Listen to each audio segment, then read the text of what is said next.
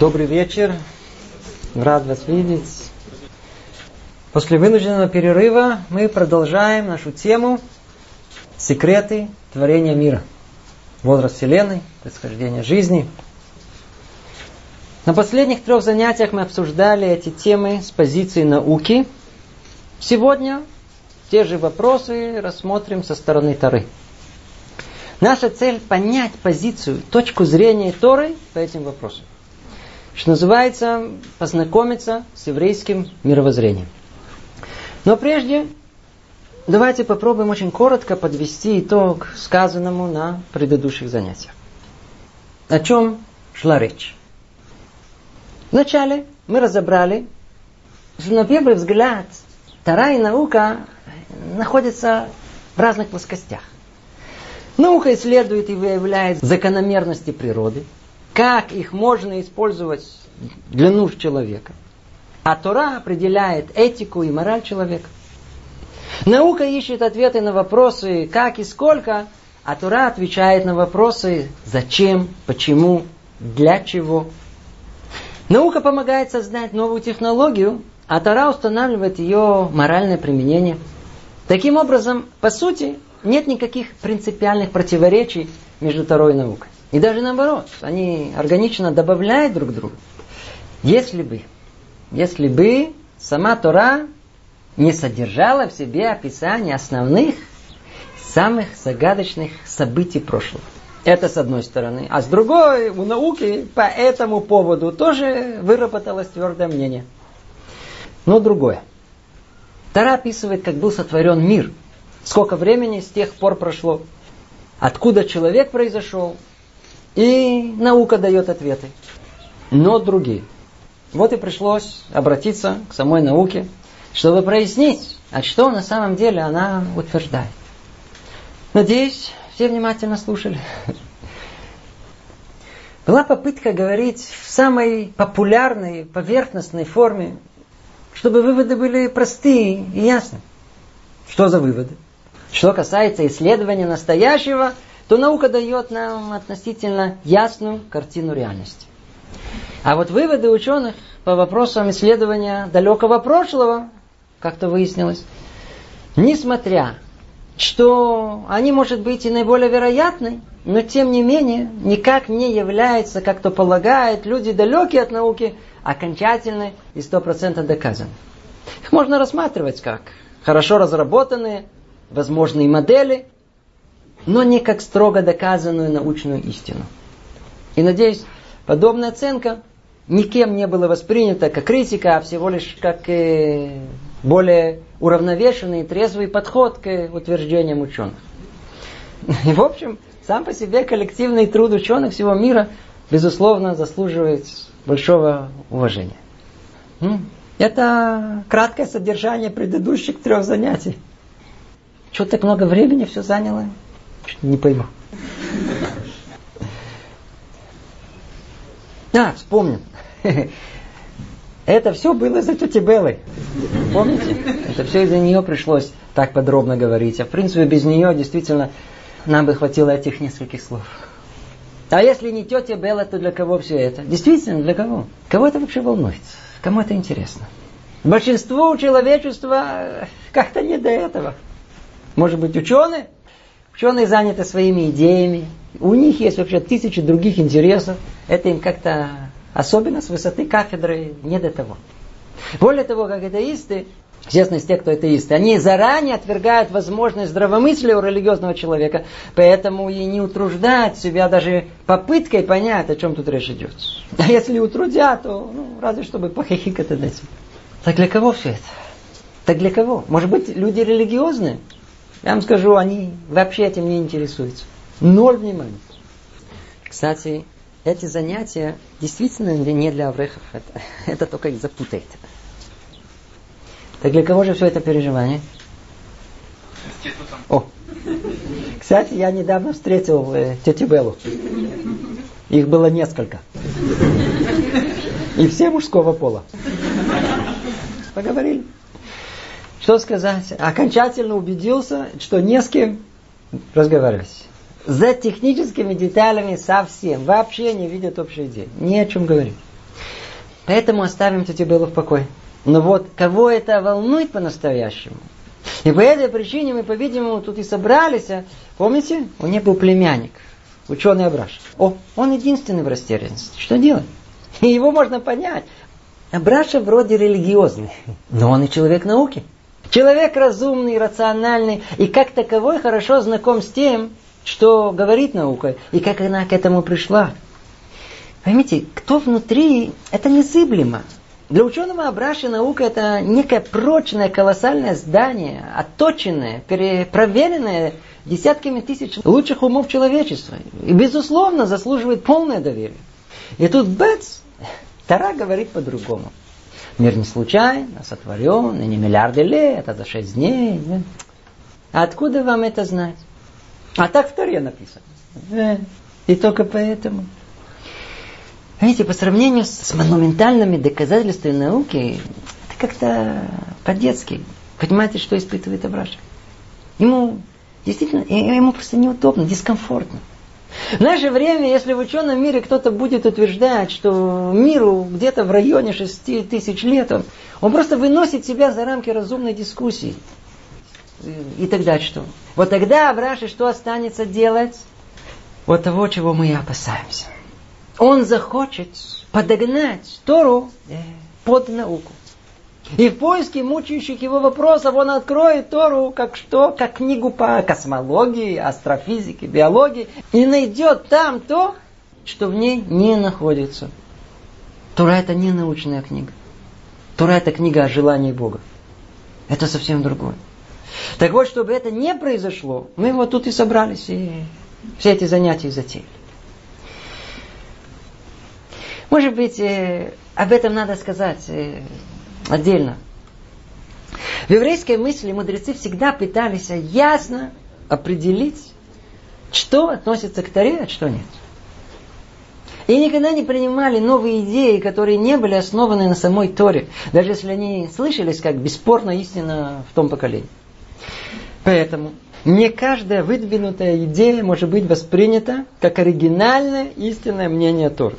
Позиция еврейских мудрецов, что Тору ни к чему не подгоняют. Ну что, за прошедшие два столетия в связи с установлением полной гегемонии научной мысли в сердцах людей было предпринято немало попыток притянуть Тору к науке. Называют это согласовать. Приведу несколько примеров. Наиболее распространена попытка объяснить описание шести дней творения не как дней, а как описание шести периодов, каждый из которых занял миллиарды лет. К сожалению, эта позиция присуща многим религиозным ученым. Но, увы, она совершенно неприемлема с точки зрения Тор. Кстати, не только ученые, но есть и те, которые даже условно называют раввинами, которые пытаются не буквально интерпретировать шесть дней творения и согласовать возраст Вселенной по науке истории. Уже не говорю о тех, кто нигде последовательно еврейским основам не учились. Не взглянув Тору пару раз, э, публикуют свое мнение. Даже не нужно упоминать, насколько все это отвергается нашим мудрецам. А есть еще другие пути. Есть те, кто пытается интерпретировать по-своему неоднозначно сформулированные и насказательные мидраши. Это высказывания древних еврейских мудрецов. К примеру, в одном из них написано, что Творец строил и разрушал миры. О, это слышится, знаете, как хорошее объяснение прошлого. Древние миры постигла серия катастроф. И каждая попытка творения оставляла пласт на пласту в земле. И мир, как из этого следует, на самом деле очень древний.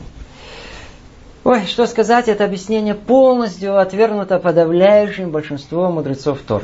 Этот мидраж говорит о мирах духовных и намекает о тех процессах, которые произошли там. Недавно появилась э, свежая секта распространителей э, разговоров о Кабале. Каббализм называется. Так вот они от имени учителей утверждают, что нашему миру, нашему миру миллионы лет. Этого в Кабале нет. Нет. А есть кто приписывает Рав Куку, знаменитый Рав Кук, что он поддерживал идеи эволюционного развития мира. Это мнение сильно, сильно распространено в определенных кругах как неоспоримая истина. Но если внимательно углубиться в работы Равкука и внимательно проучить в первую очередь его письма и Гротары, а, к примеру, письмо 91 к Раву Моше Зайделю, то там можно найти ясную позицию Равкука, далекую от того, что хотят ему прописать. И есть и другие попытки подогнать Тору под науку, и все они как один отвергаются нашими мудрецами. Итак, надеюсь, вы понимаете, Тору к науке не следует никак подгонять. Кстати, тут же надо предупредить и об обратном явлении. Если любит находить в науке подтверждение Торы, вот, мол, наука доказала то, что в Торе написано. К примеру, сегодня общепринятая космологическая модель Большого Взрыва. Ее описание настолько точно описывает, что написано в Торе, что возникает большой соблазн объявить. Вот, видите, наука доказала Тору. Вроде вот оно, надо радоваться. Наука доказала Тору. Ну, а, а что будет завтра? Если вдруг э, наука опять полностью поменяет все свои представления, наша развивается. Поэтому надо быть от этого подальше, подальше, подальше. Тару ни под что не подгоняет. Позиции Торы не зависит ни от того, что есть противоречие с наукой, и не от того, что есть подтверждение науки. Логика абсолюта далека, совсем далека от э, кратковременной и ограниченной попытки человеческого разума понять этот мир. А для нас же требуется одно. Ясно и детально прояснить взгляд Торы на эти вопросы. Без какой-либо связи с наукой. Тара вечная, и там ничего не меняется. Ее взгляды находятся там тысячелетия до того, как вопрос о возрасте Вселенной и происхождения жизни вообще пробудились. Надо только их прояснить. И только после того, как прояснится позиция Торы, можно будет спокойно обсудить и соответствие или не соответствие с наукой. Это уже там в конце. И это будет наш план. Но начнем издалека. Начнем с краткого прояснения различия в видении мира. Как видит мир наука, а как Тура? Итак, общее фундаментальное различие состоит в том, что наука соотносится только с миром материальным и только материальным, а по Таре наш мир духовный. Но только у него есть проявление материальное. Это два совсем разных взгляда на мир давайте проясним, что нам дает учет духовности. И заодно, если проясним, это позволит построить рациональную, ясную базу ответа. Обратимся снова к науке. Одно из основных необходимых требований к научной теории, и на этом во многом строится и доверие к ней, состоит в первую очередь в том, что она должна предвидеть будущее. И как мы видим, действительно, Научная теория может предвидеть поведение многих природных процессов. Это лежит в основе всех технологических достижений. Это потрясает, вызывает восхищение. Но скажите, наука описывает и предсказывает поведение всего, что есть в мире? Мертвую материю? Да. А живую? Вот возьмем, к примеру, человека. Как части природы. Он ведь э, порожден случайностью самой природы, верно? Набор молекул. И тут проблема. Если природа наукой прогнозируема, то почему же поведение человека не подчиняется законам природы? К примеру, если Абраша вышел из дома с начальной скоростью 5 км в час точно под траекторией к синагоге, то как он оказался в кондитерской в соседнем районе? Что-то тут не срабатывает. Прочтите все прогнозы ученых людей о том, что будет, и сравните с тем, что на самом деле произошло. Нетрудно будет понять, что не все прогнозируемо. То есть тут наука явно что-то не берет в рассмотрение. А как так? Наука же все должна объяснить. А если не объясняет, значит, есть еще что-то в мире, что в расчет не берется. Что-то не учитывается в расчетах, скрыто от науки. Что именно? Смотрите. Если поведение всего в рамках узкого материального мира она да может вычислить и предсказать, значит существует еще что-то, что нематериально и не берется в расчет. Как оно называется? духовное. Так вот, Ура утверждает, что есть тут параллельно с миром физическим мир метафизический, мир духовный. Он основной, и там корни всего в мире материальном. И если его не учесть, невозможно получить ясное и точное представление о мире.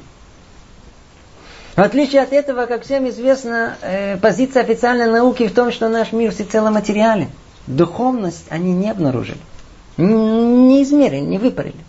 Ведь, как упоминали на первом занятии, наука исследует только там, где светит фонарь, там, где меряется. А то, что нельзя принципиально померить, для них просто не существует.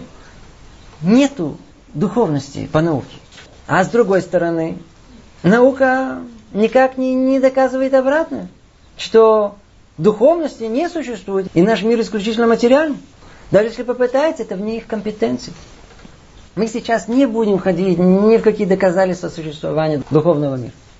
В мире уже накопилось достаточно косвенных данных о том, что есть еще что-то кроме материи. Но это отдельный разговор. Для обсуждения нашей темы с людьми атеистических взглядов, но готовых услышать противоречащие мнения.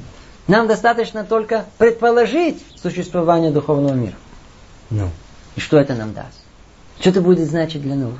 Ну, тогда получится, что наука делает выводы только на основе данных из мира физического, материального. То есть на основе частичной картины мира.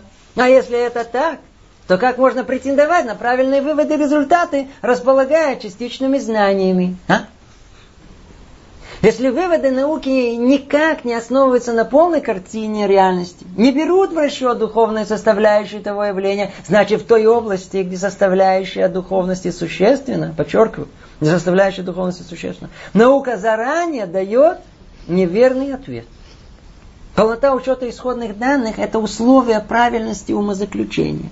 Так принято в самой науке. К примеру, чтобы прогнозировать погоду, даже минимальным образом, необходимо знать и температуру, и давление, и влажность, и скорость ветра, и так далее. Отсутствие одного из параметров изначально приведет к неверному результату. Так и тут. Нельзя утверждать что-либо в этом мире, располагая частичными данными. Ну, надеюсь, э, теперь немного прояснилась рациональная база недоверия мудрецов к научным выводам. Наука не учитывает всю картину мира. Кстати, есть еще одна основа недоверия. И наука не видит весь мир как одно единое целое. Все рассматривается по отдельности. Физика отдельно, биология отдельно, психология отдельно, социология. Ну, о проблематике этого поговорим на следующих занятиях. Итак, подведем промежуточный итог. Наука не учитывает, что есть еще что-то, что есть мир духовный. И то, что все в мире взаимосвязано. Ну, теперь спросим, ну и что это меняет? О, это меняет не что-то, это меняет все.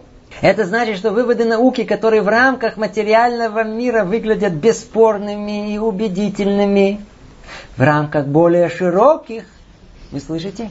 В рамках более широких, увы, можно ставить их выводы под сомнение – они опираются на неполные знания о мире вокруг.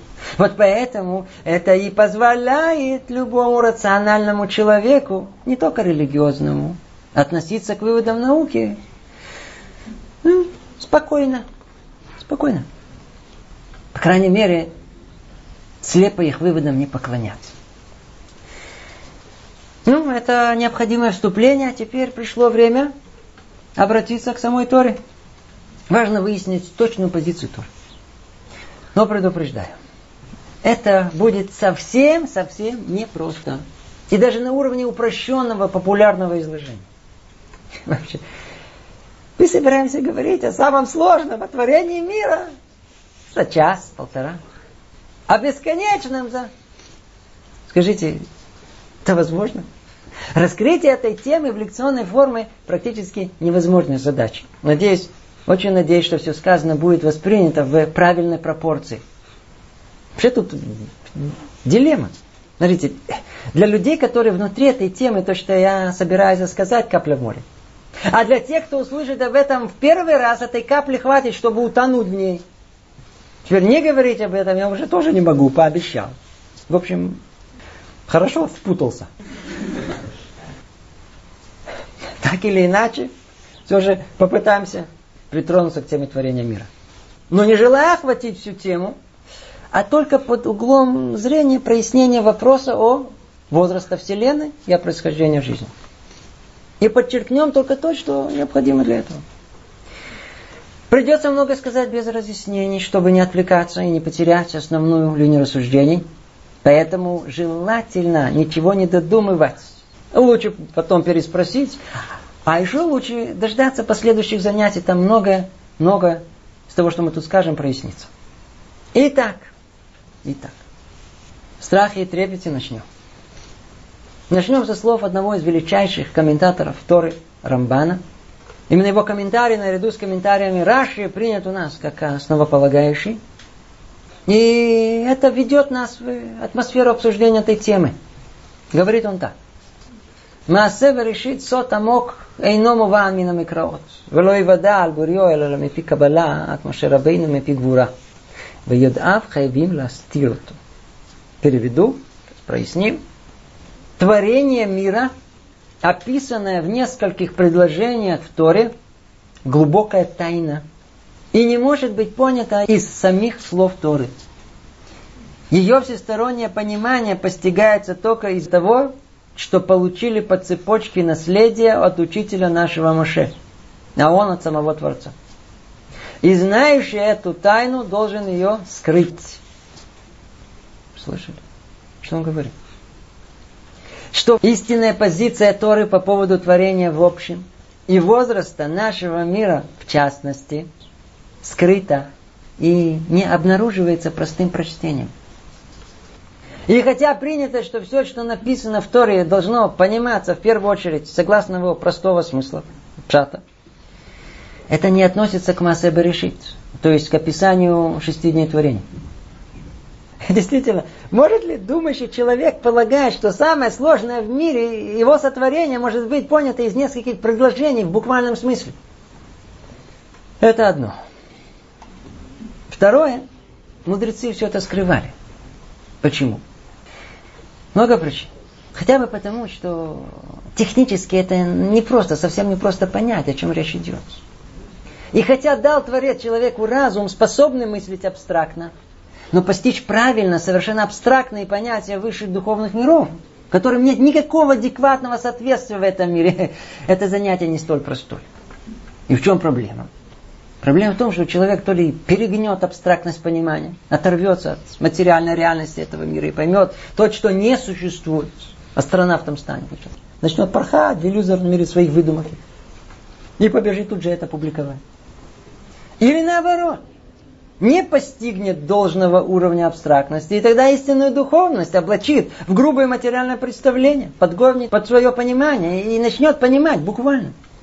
И тут же это побежит публиковать. И то, и другое опасно. Неинтересно.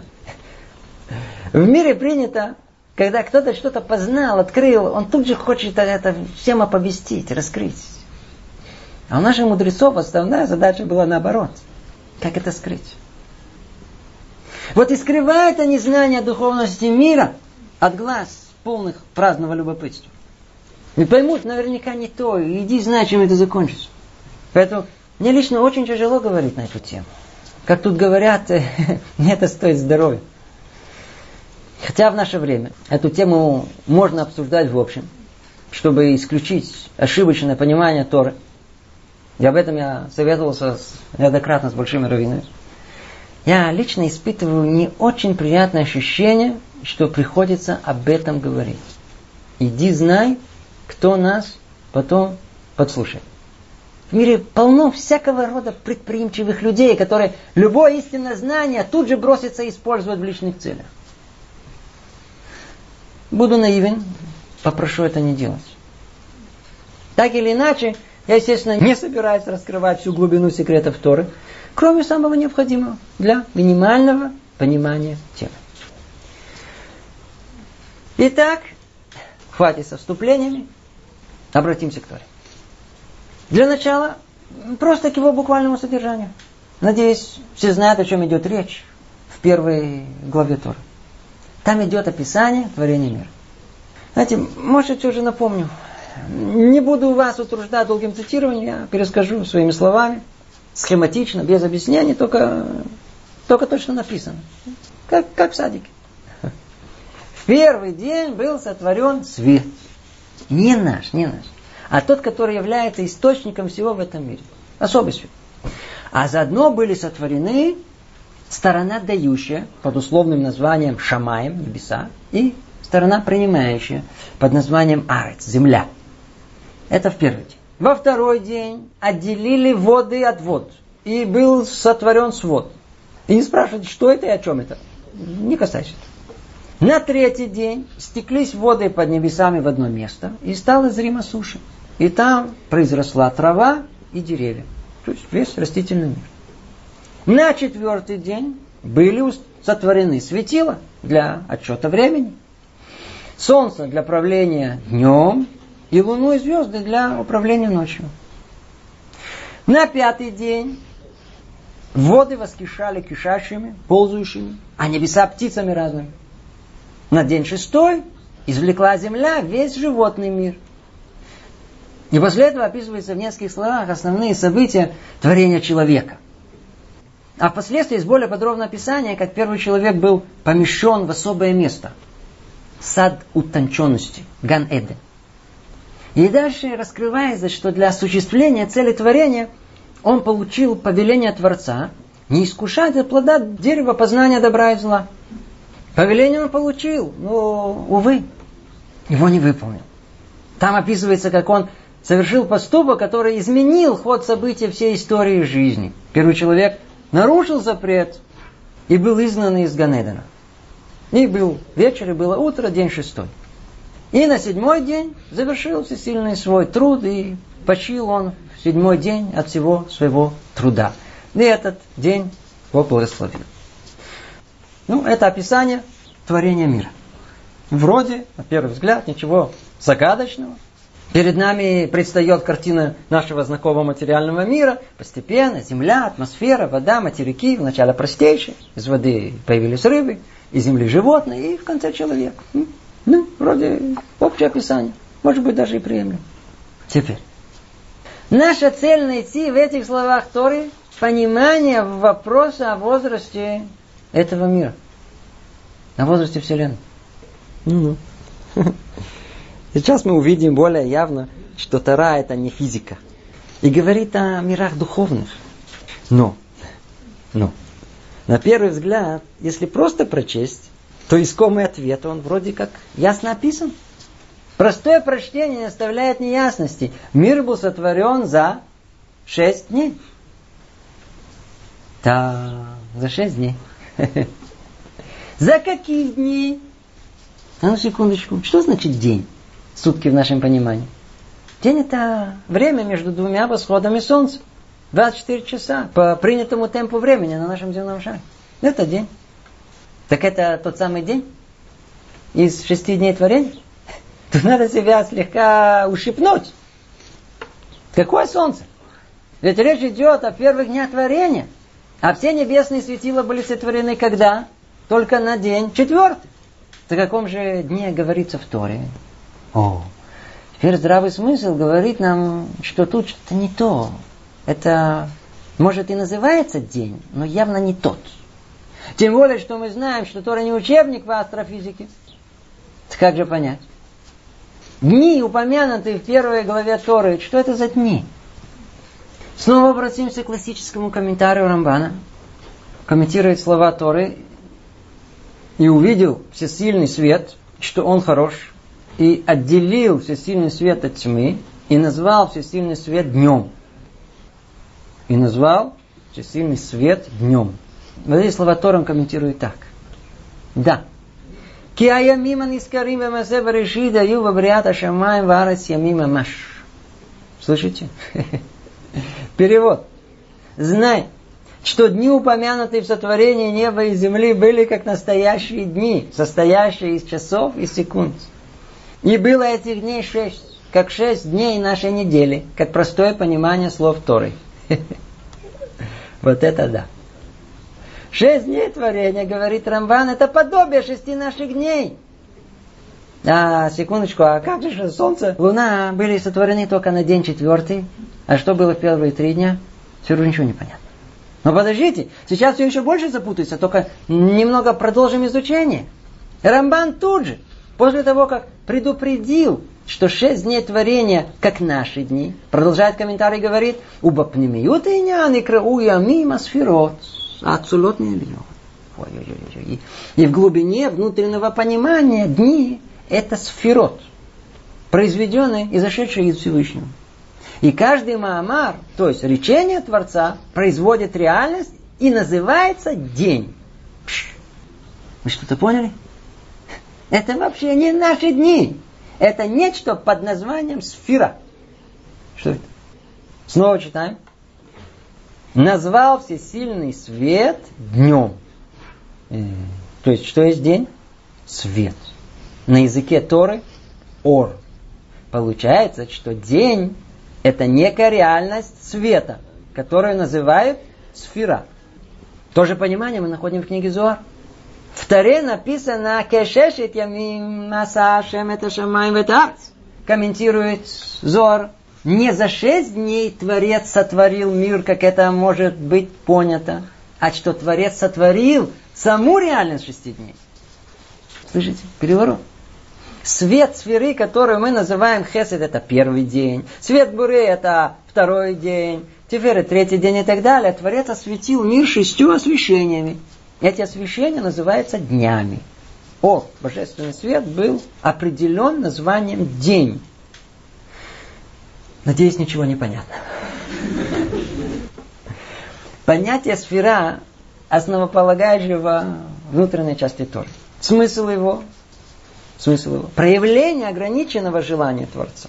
Сфера от слова сапир, ярчайшее сияние света. А с другой стороны, как миспар, цифра, указывает на конечность, ограниченность. Это сфера. Кстати, сколько было сотворено сфер от общей сложности? Десять. И они основа всему, что есть в этом мире. Три скрытые, предшествующие в Торе, явно не упомянутые. И семь сферот, породившие шесть дней творения, и результат. День седьмой, субботу. Эти тема сферот и влияние, тема колоссальная по объему и занимает центральное место во внутренней части Торы. И мы этого совсем, совсем, совсем не касаемся. Вообще. Только чтобы понять, что такое день. Тара называет днем творения порождение влияния сферы. Ей можно приписать и временное понимание. День творения – это продолжительность процесса, когда первородный свет начинает проявлять себя, достигает пика и ослабевает свое влияние. То есть это время с момента появления ограниченного света и его исчезновения. Это сколько длится определенная гора, освещение, активное влияние ограниченной воли Творца. День – это законченный процесс, цикл, одна спираль. Итак, получается, что с одной стороны Рамбан говорит, что шесть дней творения – это как наши дни, состоящие из 24 часов. И при этом еще не было никаких светил, чтобы эти дни, часы отчитывать. И непонятно, что имеется в виду. А с другой стороны, в глубине понимания дни – это сферо, сфер. По сути, вообще не мера времени. Совсем запутал. Действительно, для человека непосвященного подобные комментарии на те же слова окажутся противоречивыми. И тут место это объяснять, но тот, кто учит Тору, знает, что она понимается в одно и то же время на разных уровнях. Есть пша, простое понимание, есть намеки, есть толкование, а есть скрытое, глубокое понимание. И не только, что они не противоречат друг другу, а наоборот, добавляют, углубляют э, истинного понимания смысла Торы. Итак, промежуточный итог. Все сказанное в Торе и в комментариях пока не дает нам никакой конкретной информации о продолжительности шести дней творения. Хотя ясно, что эти шесть дней творения стоят совершенно отдельно от какого-то бы ни было буквального человеческого понимания. Как Рамбан нам обещал, так оно и оказалось. Нет никакого буквального понимания слов Торы о самом творении. Что же делать? Как всегда, в таких случаях надо обратиться к Торе устной. И там попробуем найти более ясное и подробное понимание вопроса возраста Вселенной и происхождения жизни. Давайте сделаем небольшое введение, и тогда постепенно, постепенно перед нами раскроется совсем другая картина мира. Мы начали наше занятие с принципиального отличия еврейского понимания реальности мира. Как мира, который, может быть, и выглядит исключительно материальным, но на самом деле это мир, за которым кроется духовность. Мир основной – это мир духовный. И материальность этого мира только скрывает ее.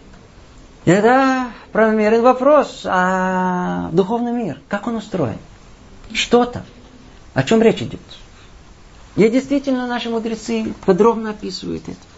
Подробности о духовной структуре мира раскрываются во многих еврейских источниках. Сафра Децниюта, Идрораба, Идразута, еще более подробнее в Эцхаим, Црот Хаим Аризаля. И в более ясной форме в книгах более поздних еврейских мудрецов. Понимание структуры духовных миров делится на два этапа. Первый – процесс творения. Он в основном везде описан. И второй этап – непосредственный результат, сложившийся уже духовный мир. И естественно, что это не наша тема. И даже если бы захотели, нет возможности это коротко изложить. Но два слова о структуре духовных миров и последовательности их творения необходимо сказать, иначе ничего не будет понято. Скажем это самыми общими словами и скажем условно. Раскрывает нам мудрецы Торы порядок творения – в начале воля Творца проявилась в творении Божественного Света. Его называют Ор Эйнсов. Это воля волей, источник всех воль, корень, источник всего бытия. И было на то воля Творца ограничить свое влияние, чтобы оно могло быть распространено постепенно и способно было бы быть воспринято творением. Для этого он как бы создал реальность духовных ступеней, развивающихся одну из другой. И тем самым как бы ограничивающих присутствие Творца. И каждую ступень, она как бы отдаляющихся от сущности Творца. Как результат. По мере удаления появились реальности, в которых воля Творца стала проявлять себя в разном качестве. И до такой степени разным, что их мудрецы определяют как отдельные духовные миры. Вот их мы и хотим понять описывают, что вначале был сотворен самый скрытый и приближенный к желанию Творца мир. Там находится простая воля Творца. И у нас, как правило, о нем не говорят вообще. Хотя Аризаль говорил именно о нем. Но основная часть раскрытия божественной воли начинается со следующего по порядку мира. Дадим ему условно название «Первый мир». В конечном итоге есть четыре мира – мы их не будем называть, как это принято. Это термины. Кто не знает язык Торы, то это для него будет являться просто набором звуков. А дадим им просто порядковый номер. Мир номер один, два, три, четыре. Так по порядку. Основное раскрытие воли Творца проявляется в первом по порядку, сверху вниз мире. Этот мир условно называют миром присутствия Творца. Там источник всего. Если в мире над ним находится как бы простое желание Творца, абстрактная форма, без границ, то в этом мире находится та часть желания, которая должна конкретно, целенаправленно реализоваться. Это мир полной божественности и полного единства. Мир сил и энергии, мир имен, задумка творения. Он корень и там как бы присутствие Творца наиболее ощутимо. И из этого мира из этого мира. На определенном этапе исходят, порождаются три мира. Три мира, которые соотносятся больше уже с самим творением, а не с Творцом. С них начинается размножение единства. С этих трех миров начинается раздробление, разбиение, разделение единства Творца. То есть отдаление от истинной сути реальности Творца, от его единства. Попробуем их очень условно описать. Первым из трех был порожден мир творения. Его называют троном Творца. Это мир чистого разума, интеллекта. Тут корни душ всех людей. Тут корни всего духовного в человеческом понимании. Мы его назовем условно мир второй. Мир третий – это мир созидания. Условно, очень условно, назовем его миром чувств. Тут как бы прототип, корни всех чувств и эмоций в чистом виде. Это мир ангелов и чистых форм. Мир четвертый, э, последний, это мир действия. Конечная цель всех миров. И вот в этом мире оказывается, что он тоже состоит из многих частей. Так вот, его низшая часть, это только малая его часть, это, это, это и есть наш материальный физический мир. То есть мы находимся в мире четвертом. Здесь первый, второй, третий и последний четвертый. еще одно слово о различиях между ними. Если во втором мире разделение между сотворенным только на уровне качества, то в третьем мире уже появляется количество и границы, а в мире четвертом, последнем нашем, уже окончательно приобретается форма материального одеяния. И свет Творца, Ораньсов, как бы проходит через эти миры, как через экраны. И чем дальше, тем этот свет становится менее чист, менее ощутим. И в конечном итоге суть их скрыть реальность Творца, давая человеку, творению, возможность свободы выбора. Поэтому, чем ниже расположен мир, тем отчетливее ощущает свое «я» его обитатели – Поэтому мы находимся в мире самом последнем, самом удаленном от Творца. Чтобы была возможность его полного скрытия. Чтобы дать нам возможность ощутить свое «я». А тем самым дать нам возможность полной свободы выбора, что это суть сотворения человека. Итак, снова. Прошу обратить внимание, мы собираемся этими понятиями сейчас оперировать. Мы говорим о существовании четырех духовных миров по порядку удаления от явного присутствия Творца. Мир первый самый высокий. Мир присутствия единства Творца. Под ним второй мир. Мир сотворения, реализации. Затем мир третий, условно мир чувств. И под ним мир четвертый, мир действия. Это наш мир. Надеюсь, можно запомнить. И так было сказано минимум слов о структуре духовных миров. Теперь, хоть немного, чуть-чуть. Попробую понять причину, а главное, на каком этапе эти миры были сотворены. Для нас это очень важная составляющая. Давайте обратимся к комментарию Гаона из Вильна, Вилинского Гаона, Гро, на Сафра де Цнюта. Сафра де Цнюта это центральная часть книги Зора. Описывает там Вилинский Гаон, порядок творения, а заодно, когда какой мир был сотворен. Выясняется, несколько для нас удивительный порядок сотворения миров. Вначале был сотворен мир первый, и как это произошло, и что в нем произошло, описано в Торе. И мы это раньше перечислили. Все это в первом мире. А вот мир второй был сотворен только на шестой день творения. Миры же третий и четвертый были сотворены тоже в день шестой, но как опция, не как основная часть творения. Снова, надеюсь, ничего не понято. Еще раз. Все, что описывается в Торе, все, что было сотворено – от первого и по пятый день все было сотворено в мире самой высшей духовности, в мире первом. И только на шестой день был сотворен второй мир, мир творения. И там человек, частично. Пауза. Снова. Весь мир со всеми составляющими, которые мы перечислили, и которые мы прям видели земными образами перед глазами, были сотворены только в высших духовных мирах. То есть все, что описано в Торе о земле и суше, о рыбах и птицах, не описывает земные создания, а только их прообразы, как бы симуляцию земной жизни. Остановимся. Это надо переварить. Надо переварить. Об этом Рамбан и говорил. Никакого простого понимания буквального из э, прочтения нескольких предложений о творении мира не будет и не может быть. Более того, это вне нашего понимания. Смотрите, мы привыкли к одной форме жизни. Вот такое знакомое с детства вот, вот такой, как Тары вокруг нас. Сила инерции колоссальная, поэтому и в голову не может прийти. Что то же самое, то же самое может существовать совершенно в другом виде, в другой форме. Какой? Все то же самое, но только в форме прообраза. И действительно это невозможно представить. Почему? Потому что не, не, не, не, не, нет Нет чем сравнить, не на основе чего. А ну как все же это понять? Теперь держите голову крепко, мы начинаем ходить в суть обсуждаемой темы. Вы сейчас услышите за пару минут то, что занимает порой годы учебы, и не удивляйтесь, что что-то не будет понятно. И не спрашивайте посередине, почему, откуда это. На все есть ответы. На все есть ответы. Ну просто невозможно все изложить за раз со всеми подробностями. Кто уловит общую идею, отлично, кому это не удастся, надеюсь, потом переспросит.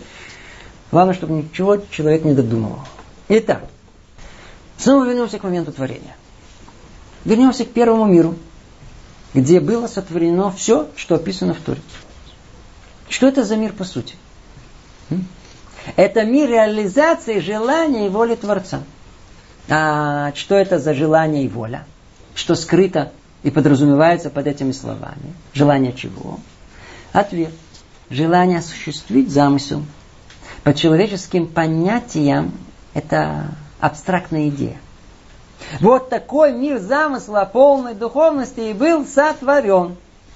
То есть весь мир был создан вначале как идея, замысел, потенциальной форме.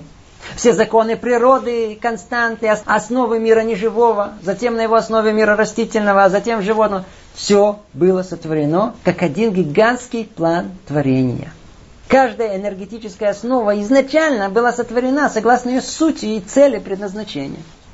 И не только прообраз каждого вида вещества, растений, каждого животного был заготовлен, но и все, что связано с их функционированием и единые взаимосвязи между собой. Как любой план, он включал все необходимые мельчайшие детали. Так был сотворен мир. Колоссальный мир замысла. Теперь вы спросите, секундочку, а для чего этот мир был сотворен? Мир замысла. Ну, как вопрос философский, глобальный, на который необходимо дать ответ. То есть на вопрос, а для чего Творец сотворил этот мир, это можно прояснить из э, цикла занятий по книге Рамхала Дерехашем. Часть вас уже в курсе, есть занятия, проходят постепенно, это учеба по этой книге на сайте Толдотру. Можете там это найти. Тут же спросим только вопрос ограниченный. А для кого весь этот мир с его несчастливым колоссальным количеством частных деталей был сотворен. Со всем растительным и животным миром. Как идея, как замысел, как план. Ответ. Все было сотворено для человека. Пять дней шла подготовка ко всему, что потребуется человеку для осуществления цели его творения. И когда все было готово, в первой половине шестого дня был сотворен первый человек. Где он был сотворен? Частично в мире первом и частично в только сотворенном втором. И вот тогда, и только тогда, и произошло творение мира в нашем человеческом понимании. А ну обратимся к Торе, чтобы это понять из первого источника. Там, на первый взгляд, есть э, противоречие. В первой части говорится, и произвела земля зелень, траву семеносную породу своему. Что мы понимаем? Появился весь растительный мир. Но затем, когда Тора заново описывает происходящее в дни творения, она почему-то утверждает обратное. Ничего не появилось до шестого дня. Цитирую. Никакого же кустарника полевого еще не было на земле, и никакая трава полевая еще не росла, ибо дождя не послал Бог всесильный на землю. Как э, все это понять? Смысл этого намек, что весь мир вначале был сотворен и находился в потенциальной форме в мире первом. Растения там уже существовали как возможность. Мир как бы замер в ожидании сотворения первого человека. Все было готово. И вот он был сотворен. Что дальше должно было произойти? Сказано, что первый человек должен был попросить дождь. То есть помолиться. Кстати, из-за этого мы понимаем истинную суть молитвы и все, что кроется за ней. Но только это проучить это хорошо. Итак, первый человек должен был помолиться. Для чего? Условно, земным языком, чтобы дождь пошел. А что за этим кроется? В чем символика этого? Дождь – это символ зарождения жизни, процветания. Человек должен был просить за весь мир, чтобы он ожил. Молиться, чтобы весь сотворенный для него мир осветить, реализовать. Вывести из состояния идеи в более конкретную форму. И когда первый человек попросил жизнь, а за всем этим молитва реализации воли Творца, он как насос притянул приготовленное благо Творца. Он как бы завел, включил весь мир. И мир вышел из состояния потенциального, скрытого, в явное, в другую реальность, в своем новом одеянии. Мир реализовался и предстал перед ним в готовом виде. Он как бы развернулся из точки первого мира в дополнительное измерение мира второго. Это и было творение. И какой же это был мир? О, это был мир совершенно далекий от наших представлений. Мы бы этот мир не разглядели бы, и у нас нет приборов его обнаружения. Это был мир мысли, абстракций. Это был мир цельный, готовый, совершенный. Мир чистой духовности, со всеми миллиардами миллиардов составляющих прообразов суши и моря, самых разнообразных растений, животных. Но совсем, совсем в другом понимании. Это был мир для нашего воображения непостижимый. У нас не с чем сравнить это. Человек там, в нашем понимании, был как мысль. И все его существование было исключительно духовное. Он был как бы одна голова. Тяжело эту абстрактность нам даже приблизительно представить. Если бы оказалось невозможно, и тут перед нами мог бы предстать первый человек, Адам, мы бы его не увидели. Он находится по отношению к нам в другом пространстве, в другом измерении. Кто это поймет, кстати, заодно поймет все аллегорические описания первого человека. Что его пятки светили, как солнце, размер был, как вся вселенная, что его тело до греха было, как наша душа после, и многое другое, многое-многое проясняется. Так вот, вот для такого мира и был изначально замысел творения. Невра бишвилу ламабрия. Сотворен для мира творения. Это и было творение. Поэтому у нас Роша Шана, начало года, начало нового витка, когда? С какого дня? С первого дня? Нет, с шестого дня творения. Почему? Потому что в этот день произошло творение. Итак, сотворенный мир находится совершенно вне каких-либо наших земных представлений. Все описания человека, что с ним происходило, это все понятия для нашего понимания совершенно абстрактные. А если спросите, так почему же Тара говорила об этом, как будто речь идет о земных сознаниях? Ответ. А как вы хотели, чтобы она описала? Ведь на самом деле все описанное и является корнями нашей реальности. И на самом деле они есть суть нашей реальности. Поэтому Тора описывает их словами близкими к пониманию человека материального, земного. Ведь нет адекватного выражения понятия мира духовного в этом мире. Что поделаешь? Не просто. Читаем одно, а понимается совсем-совсем другое. Но только что вы знали все, что мы сказали, это пока еще вступление.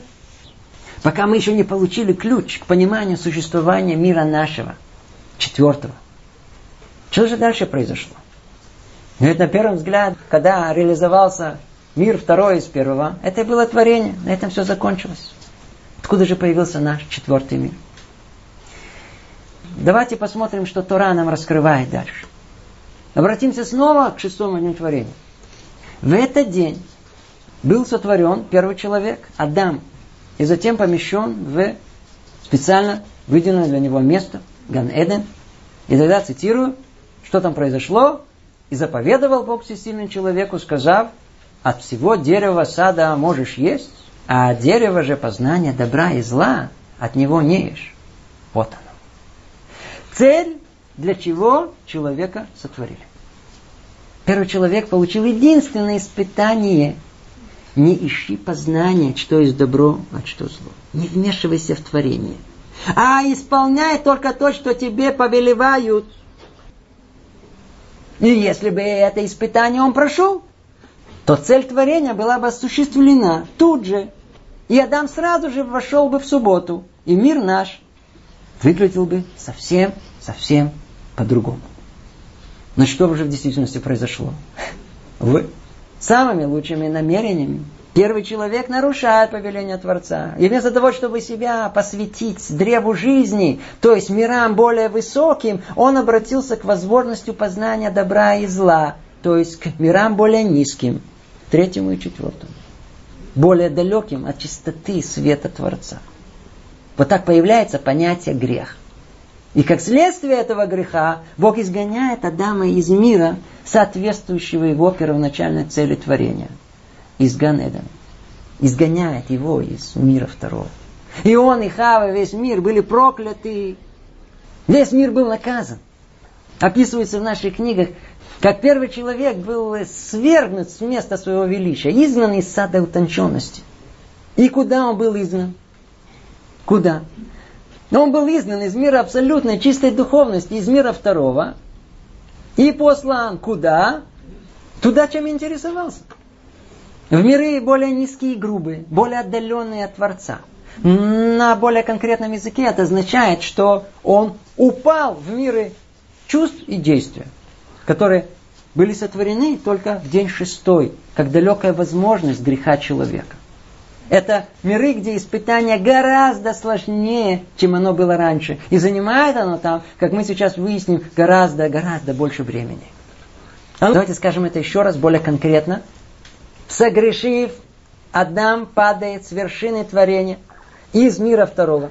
Вначале в мир третий, мир созидания. Там он окутывается, получает до этого не существовавшее у него одеяние чувств, эмоций, человеческих качеств. И это уже сильно-сильно отдаляет его от Творца и его воли. А затем доходит в своем падении до самого дна и грохается в мир четвертый, в мир действия, автоматически облачаясь там в грубое материальное тело с его вожделениями и животными потребностями. Такой же процесс проходит не только Адам и Хава, но и весь мир вокруг него. То есть весь мир проходит процесс перехода от духовных корней и прообразов к миру конкретной материальной реализации. Та же суть, подчеркиваю, та же суть, в каждом мире приобрела дополнительное деяние, согласно качеству того мира и как бы от мира к миру уплотнилась. Знаете, как иногда есть пар, перешел в воду, вода перешла в лед. Это то же самое, но только в другом качестве. Тема греха первого человека, она сама по себе. Мы тут ее не разбираем. Мы, мы только чтобы не сбиться с основной линии наших рассуждений, мы, мы, мы, мы не входим в детали во всем этого. Кто интересуется, это отдельно. Мы только сказали необходимый нам минимум. Теперь сделаем еще один шаг, который еще больше приблизит нас к разгадке поставленного вопроса. Как можно понять то, что произошло с первым человеком в понятиях чуть-чуть более близких к нашему земному пониманию? Только осторожно. То, что будет сказано, это объяснение очень условное. Только чтобы приблизить к нам, к нашей голове. Итак, Адам падает в низшие миры. Третий и четвертый. Что это значит? Прежде чем проясним, спросим вначале, а как эти миры соотносятся? Так вот, объясняет Аризаль его комментаторы, что эти миры настолько разные по их сущности, что мир более низкий соотносится с миром более высокий, как Эйнсов, как бесконечности. Языком мудрецов это как тело по отношению к душе. То есть каждый мир более низкий по отношению к более высокому, он как ноль по отношению к бесконечности. Но не в физическом смысле. Тут, тут как раз наоборот. А с точки зрения потенциала возможностей. Теперь, если это выразить в современных понятиях, то можно условно сказать, что различие между мирами, между духовными мирами, подобно различию двух разных пространств. И переход из одного духовного мира в другой соответствует понятию перехода из одного измерения в другое. Чем дальше от единства, чем мир более низкий, тем больше измерений и больше проявлений законов. Более конкретно, можно как-то представить, как образовались новые миры. Так, к миру второму, где человек находился, как бы добавилось дополнительное измерение, и таким образом образовалось пространство мира третьего – а затем, по тому же принципу, и пространство четвертое, то есть наш материальный мир. Каждый раз к тому же добавляется новое измерение. Это значит, что когда говорится о другом пространстве, то не имеется в виду другое место, как ни странно. Другое пространство находится прямо тут. Мы просто его не воспринимаем. Слышите? Духовный корень объекта и сам материальный объект – это не две разные сущности, а является той же реальностью. Только есть у них разные выражения, в зависимости от мира, где они находятся. Теперь смотрите. Намек на это понимание дает нам Гаон из Вильна. Он объясняет, что все процессы в мире строятся на четырехбуквенном имени Творца. Что это, пока не спрашивайте, но разберем через занятие. И каждый из миров соответствует каждой из этих букв. Так вот, говорит э, Виленский Гаон, что первая буква начинается с точки, то есть соответствует миру первому, переходит в линию в мире втором, затем к площади в мире третьем и объему в мире четвертом. То есть, условно говоря, более низкий мир – это мир, который образуется посредством добавления дополнительного измерения. И тема эта колоссальна сама по себе – скажем только промежуточный вывод. Итак, и это основное, что надо сейчас запомнить. Предыдущее, если даже не поняли, не страшно. Это основной вывод. Как следствие греха первого человека, он и весь мир как бы преобразовались. Оделись в четырехмерную реальность, которой до этого не было. Теперь попробуем сделать еще один шаг в глубину понимания. Спросим, а для чего творение шло путем добавления измерений? Ответ. Чтобы скрыть присутствие Творца. А если спросите, а для чего необходимо его скрытие, отвечать не буду. Иначе улетим в другую тему. А кто да захочет это понять, ну, снова напомню, что есть эти занятия по книге Дерехашем, там это можно понять поглубже. Поэтому, скажем, не разъясняя, что скрытие необходимо для того, чтобы дать человеку свободу выбора – ощущение полной независимости своего «я». Чтобы человек мог сказать, ну, видите, никого же нету вокруг, я же не вижу, значит нет Творца. Я тут хозяин, я. Но с другой стороны, тот же человек может расшифровать этот мир по-другому и сказать, э, не, не, это не я тут хозяин, надо его найти, и искать. Вот в этом выборе условно есть цель сотворения человека. Но вернемся. Свободный выбор может быть возможным только тогда, когда Творец скроет свое присутствие и даст человеку ощущение полной независимости. Теперь надо понять, а как же конкретно происходит скрытие Творца? Как правило, чтобы объяснить скрытие Творца, употребляются слова, понятные земному человеку. Перегородка, занавес, экран, типа этого. Но в мире духовном нет никаких перегородок и экранов. Так что же имеется в виду? Сейчас слушайте внимательно. Творец хотел скрыть себя, свою сущность. А что есть его сущность? Его единство. О. Значит, что есть скрытие Творца? Противоположность его основной сущности единства. Что? Многообразие, разбиение, разделение, раздробление. О. Теперь многое может проясниться. А как достигается многообразие? Словно говоря, добавлением дополнительных измерений. Да ну, по порядку. Все проходило в два этапа. Вначале точечная идея высшего мира после молитвы первого человека реализовалась, как бы развернулась в абстрактную духовную форму во втором мире под ним, в мире творения. Подобие этого вторее что точка дагеш в первой букве Торы превратилась в букву бет. Численное значение которой двойка. То есть это первое множество. Ну, кто понял, понял. На втором этапе, после греха первого человека, то же самое разбилось на огромное количество частей посредством добавления измерений. И всему этому были конкретные последствия. Тора разбивается на конкретные слова, в том виде, как записано в Торе. История человечества, которая должна была завершиться в течение шести дней, развалилась, раздробилась на шесть тысяч лет. Одна цельная душа первого человека разбивается на 600 тысяч осколков душ. Одно повеление Творца человеку теперь распадается на 613 повелений. И даже тот факт, что одно человечество разбивается на 70 народов, и один язык на 70 языков, в конечном итоге тоже следствие первого греха.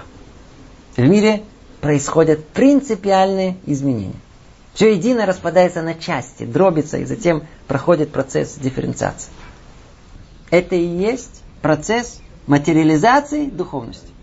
Чем больше раздробления, тем грубее она становится. Тем больше одеяния света Творца. Тем меньшей степени свет Творца может быть там ощутим. Вот так, распавшись, разложившись, в конечном итоге мир в своем законченном материальном обличии, более-менее такой, каким он предстает перед нами, образовывается только после седьмого дня творения, к исходу первой субботы. Моцей Шаббат. Надо это переварить. Хотя к истинной глубине мы, естественно, даже не подбираемся. Ну, надеюсь, что вы еще живы. До сих пор было вынужденное вступление. Мы таким образом подготовили необходимую базу знаний, и только сейчас мы подбираемся к нашей теме. А что есть шесть дней творения со стороны понимания временных процессов? Если удастся понять, в чем секрет времени, сможем и разобраться в вопросе о возрасте Вселенной. Поговорим о времени.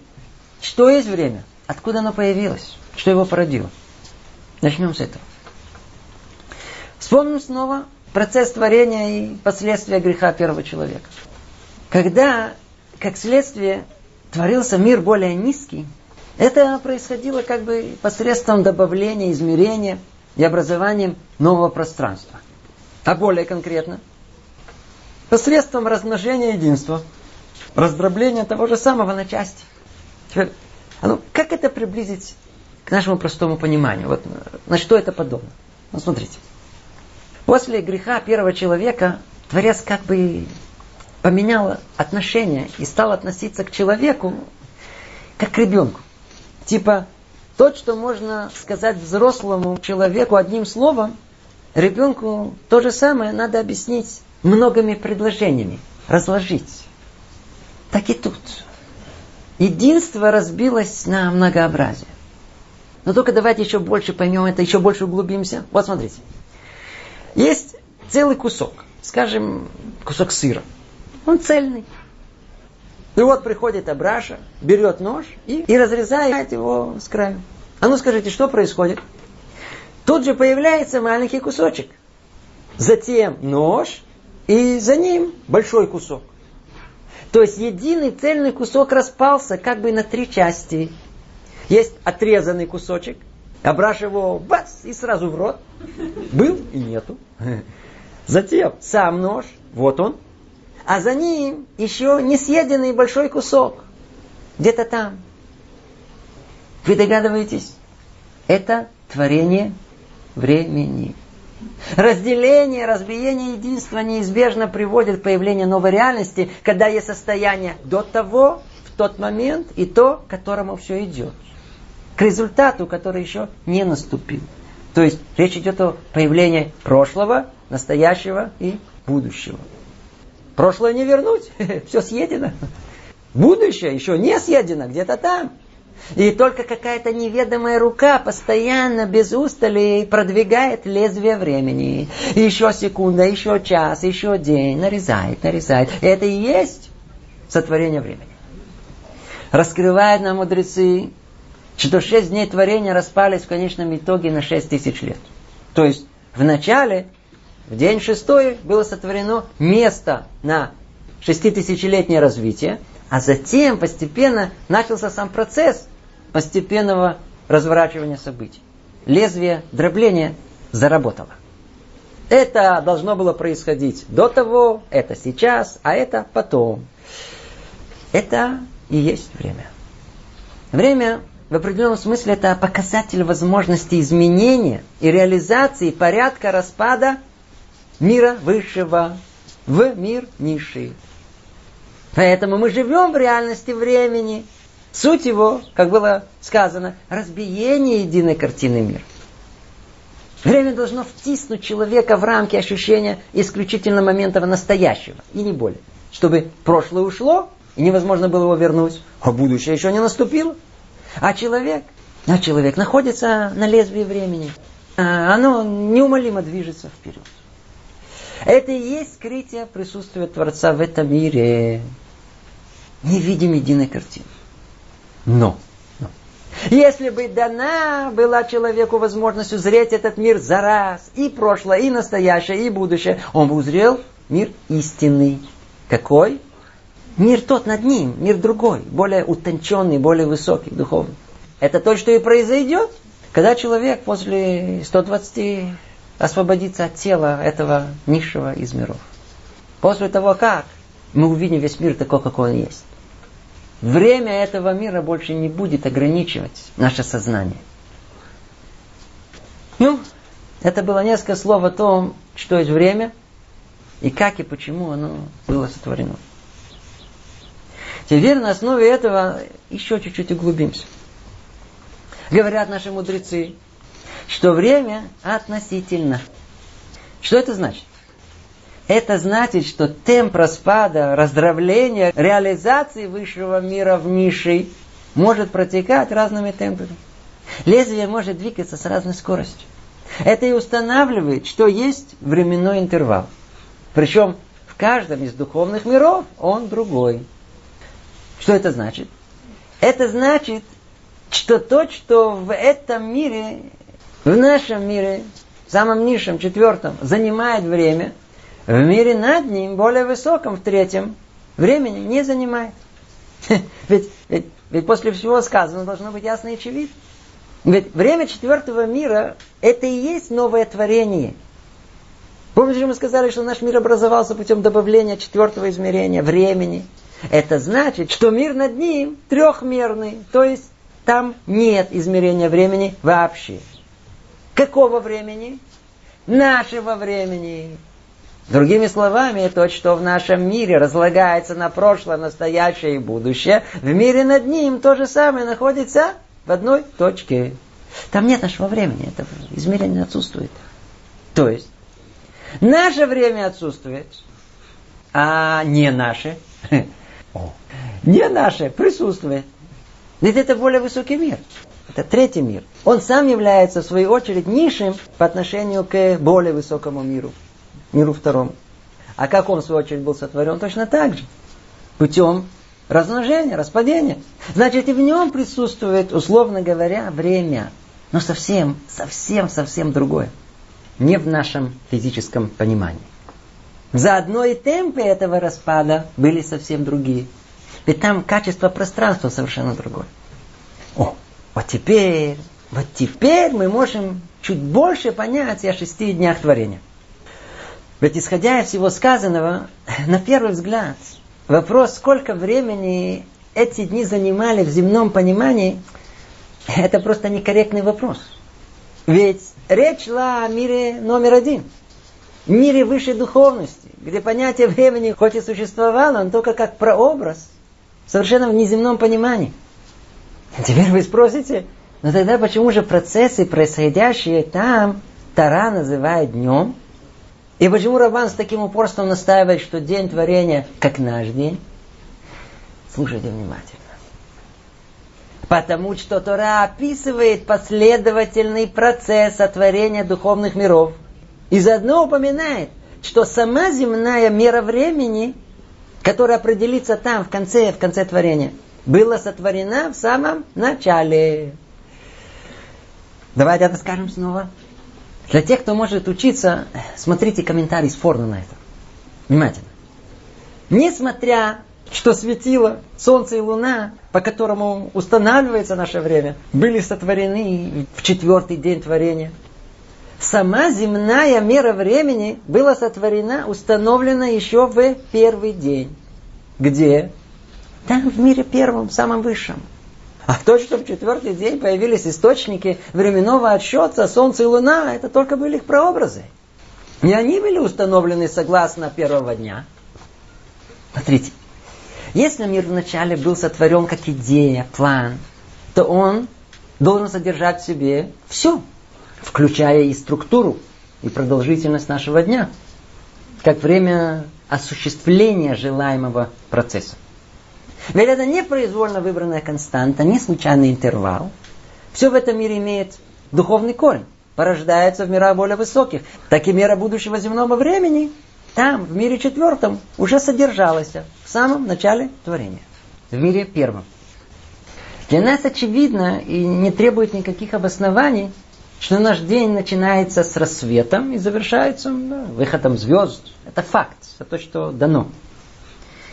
Но это так воспринимается только по причине нашей инерции мышления.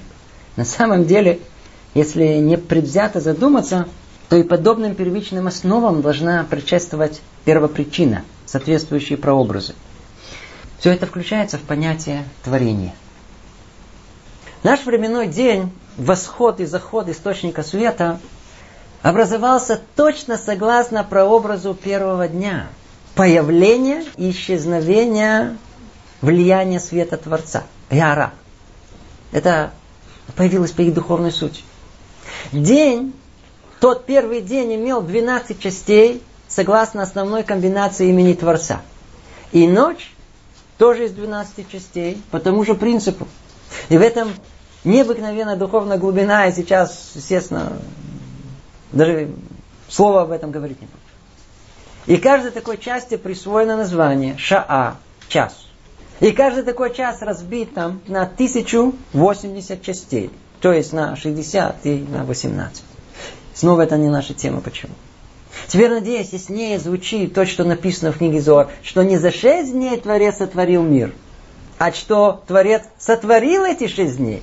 То есть были сотворены прообразы дней, тех самых, которые должны впоследствии реализоваться. Где? В мире нашем. Итак, наш земной день точно соответствует по своей структуре дням творения. Точно по Рамбану. Это одно. Теперь. А сколько эти дни творения длились по времени земного? На первый взгляд, это вопрос бессмысленный. Ведь там наше время не существует. Но скажите, там же есть время? Есть. Но, но совсем в другом понимании. Только как прообраз. И у нас нет ни малейшего представления, что есть время в высших мирах. Что есть там время, само по себе действительно нет представления. Но об соотношении потенциала времени и ее реализации, пропорции, да, можно говорить наш низший из миров образовался, условно говоря, как результат добавления временного пространства. Он как бы распался на шесть тысяч временных частей из одной единицы времени мира над ним. Время выходит из времени другого. Есть прообраз, а из него это разлагается. Теперь, в каком соотношении это было? Мы видим э, один к тысяче. И интересно, что еще царь Давид указал на это в своих псалмах. Теперь. А мир над ним, в нем также есть свое время по отношению к миру более высокому и так далее. И теперь, с учетом того, что мы говорили о четырех мирах, ну, можете сами прикинуть, откуда появляются миллиарды, миллионы, тысячи. Вот по этой причине, когда меряют время тут, это создает возможность самых разных временных оценок. Вот мы добрались. Тот же процесс, который по земным меркам, по темпу земному времени должен занять миллиарды лет, тот же процесс в мире духовном занимает 6 единиц времени. Условно 6 дней. Что-то тихо. Все думают. Знаете что? Давайте все скажем по-простому. А ну, кому это все сложно, забудьте. А ну, совсем попросту. Вернемся к началу. Нас интересует вопрос, каков возраст Вселенной? Давайте спросим его у трех разных людей. У простого еврея, у еврейского мудреца и у современного ученого. Вначале спросим любого религиозного еврея. А ну, скажи, Мойша, сколько миру лет? Что он вам ответит? Вы что, не знаете? Сейчас идет 5770 год. Нашему миру 5750 лет. А откуда вы знаете это? Ну, как откуда? От свидетелей. Первый человек, Адам, жил 930 лет с момента творения. Лемех родился на 874 году творения и был знаком с первым человеком 56 лет. Ноах родился на 1056 год творения и был знаком с Лемехом 595 лет. Авраам родился в каком году? В 1948 году с момента творения и знаком был с Нохом 58 лет. Все знания идут от первого человека к Аврааму непосредственно. И эти знания о возрасте мира передал своему сыну Ицхаку, он сыну своему Якову и так дальше. Так мы знаем из первого источника, от живых свидетелей, сколько миру лет. И никогда наши працы не сбили с этого подсчета. Вот это ответ любого верующего еврея. Теперь спросим ученого, а сколько миру лет? Фу? Ответ. 13.7 миллиардов лет. А у вас есть свидетельство? Э, свидетельства нет. В прошлое невозможно вернуться, чтобы проверить. Но мы точно подсчитали возраст нашего материального мира по современным моделям расчетов 13.7 миллиардов лет. Ого! А что вы скажете на еврейские утверждения, что миру всего 5770 лет? Ученый, скорее всего, так, знаете, добродушно, сочувствующий улыбнется. Глупости. Темнота, религиозность, что с них возьмешь? Отлично. А теперь спросим еврея, ну не совсем обычного, а обитающего где-то там, внутри Бейт Мидраш. Спросим его тот же вопрос. А ну, скажи, сколько миру лет? Что он ответит? Сколько миру лет? Эм, шесть дней творения, шесть скрытых духовных дней, плюс 5770 земных лет. О. Другими словами, вопрос, до этого один вопрос о возрасте Вселенной распадается на два.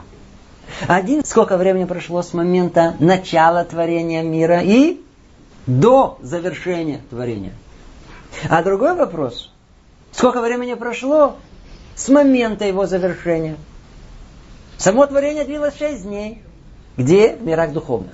Сколько это длилось? Шесть духовных озарений. По земным критериям, в невероятном темпе вне человеческого сознания.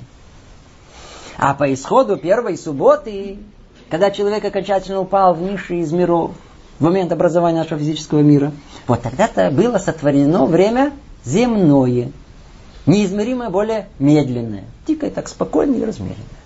И сколько времени с тех пор прошло? Ну, 5770 земных лет. Это и есть возраст нашего материального мира. Это ответ еврейского мудреца. Тогда давайте его спросим, а что вы думаете по поводу утверждения ученых, что миру миллиарды лет? Мудрец ответит, э, а в чем проблема? Миру миллиарды лет, они правы. У, а как? А как это понять? Вы только что сказали наоборот. Ведь не стыкуется. Не страшно. Ну, давайте вначале поймем это по-простому. Ну, какое время отчитывают ученые?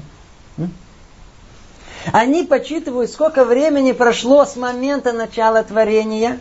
Какого? Духовного. На основе наблюдения мира. Какого? Материального. Или по упомянутым понятиям, пытается дать оценку темпу времени мира духовного часами земными. Вы понимаете, что происходит? Другими словами, и тут разгадка всего. Ученые наблюдают Вселенную такой, какая она предстает перед ними сейчас. Они видят готовый результат. Вот гигантский космос. Расширяется, звезды разбегаются. Земные залежи, сталактиты, кости, растения, животные. И пытаются вычислить, а сколько этому миру лет, если бы ему надо было бы начать развиться не в мире духовном с его неземным темпом времени, а исключительно в мире материальном, постепенно, от простого к сложному, и прийти к наблюдаемому результату, к современному состоянию Вселенной. Ну, сколько должно занять? Действительно, много лет. Очень много лет. Миллиарды лет. Ну, на что это подобно? Это как показать инженеру 18 века современный автомобиль и спросить его. Ну, скажи, сколько времени, по-твоему, то есть по технологии 18 века займет его произвести. Он так обойдет, посмотрит, пощупает. Ну, лет сто. Скажите, он не прав? Конечно, прав. О. Вот такой же ответ и дают ученые. По их представлениям этого отсталого 21 века, чтобы наблюдаемый мир мог начать развиваться и образоваться таким, как он есть, и исключительно в мире материальном, по технологии этого мира, действительно необходимы миллиарды лет. И они правы. Смотрите, ученых можно понять. Если предположить, что существует только мир материальный и все, к другому ответу не придешь. Это неизбежный результат. И тогда сингулярность момента творения для науки непроходимая точка. Нет решения этому в рамках этого мира. Если причина этого мира в нем самом, то неизбежно должны получиться миллиарды лет. Но, но если предположить, что причина этого мира вне его, о, тогда результат может быть совсем другой. И человеческая мысль постепенно дойдет до этого. И уже сейчас ученые выдвигают оригинальные идеи, выходя далеко за рамки привычных четырех измерений. Но пока, увы, наука еще далека. Очень далека от истинного понимания мира. Только последние несколько десятков лет ученые стали спрашивать смелые вопросы о причинах большого взрыва, что было до него, что его породил, о совершенно необъяснимом феномене существования загадочной темной энергии и типа этого. И пока нет ясности, наука будет утверждать, что миру миллиарды лет. И правильно делают, честно. Предполагая существование исключительно мира физического, к другому результату о возрасте Вселенной не придешь. А мир духовный изначально вне их рассмотрения компетенций. Получается, что мудрецы Торы и ученые говорят о совершенно разных системах расчетов. И хотя слышатся их ответы полярно разными, суть их одна. Да, миру миллиарды лет. Точнее, он выглядит на миллиарды лет, как э, миллиардный старичок. Что вы знали, по Торе наша Вселенная должна выглядеть старенькой. Ведь по вышеупомянутому описанию основные этапы творения прошли не в этом мире, а в мирах духовных. И когда в конечном итоге, после особых шести дней, появился мир материальный, то с точки зрения условного земного наблюдателя он появился оп, за раз, как уже завершенное творение в, в готовом виде. То есть уже в возрасте. Сохранили мудрецы Торы знания, что первый человек был сотворен 20-летним. А почему 20-летним, а не 30-летним, 10-летним? Почему не с нуля? А потому что 20 лет это тот возраст, когда перестают расти. Чтобы намекнуть нам, что весь процесс постепенного развития в творении с точки зрения земного наблюдателя отсутствовал. Более того, это принципиально не требуется. Мы об этом дальше будем говорить. Целесообразность творения обязывает достижение цели с момента его первой же возможности реализации. Поэтому мир был сотворен сразу, готовым, со всеми частными деталями, чтобы мог сразу исполнить цель своего творения. Слышите? А ну, скажем это более основательно. Откроем трактат э, Роша Шана, скобках э, замечу, обратите внимание, как мудрецы завуалировали глубочайшую идею за простыми образными сравнениями. Ведь им надо было скрыть суть, с одной стороны, но при этом описать простое понимание, понятное простому земному человеку. Не знаю, меня это очень удивляет. Сказано там так. אמר רבי ישוע בן לוי, כל מעשה בראשית לקמתם נבראו, לדעתם נבראו, לצביונם נבראו сказал Раби Ишуа бен Леви, все творения в зрелых размерах были сотворены. Со зрелым разумом сотворены, во всем воинстве, то есть многообразии сотворены. Что это значит? Что наш мир и все, что в нем, было сотворено в зрелом, законченном состоянии, с окончательными размерами, соответствующими инстинктами, с необходимым разумом и во всем многообразии. Все сразу в готовом виде. И с морями, и горами, и с пещерами, и долинами, и с нефтью, и рудой в недрах земли, со звездами и галактиками, с прообразами тех же законов природы, которые царили в мире духовных, со скоростью света, периодом полураспада, всей таблица Менделеева. И как этот мир появился?